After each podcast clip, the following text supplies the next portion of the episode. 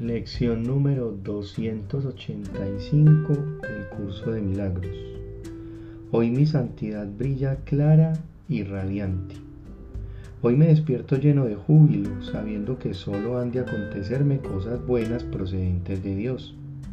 Eso es todo lo que pido, y sé que mi ruego recibirá respuesta debido a los pensamientos a los que va dirigido y en el instante en que acepte mi santidad, lo único que pediré serán cosas dichosas.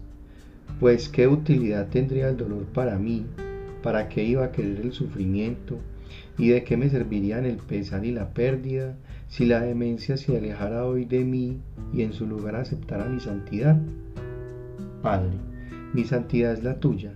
Permítaseme regocijarme en ella y recobrar la cordura mediante el perdón tu Hijo sigue siendo tal como tú lo creaste. Mi santidad es parte de mí y también de ti. Pues, ¿qué podría alterar a la santidad misma?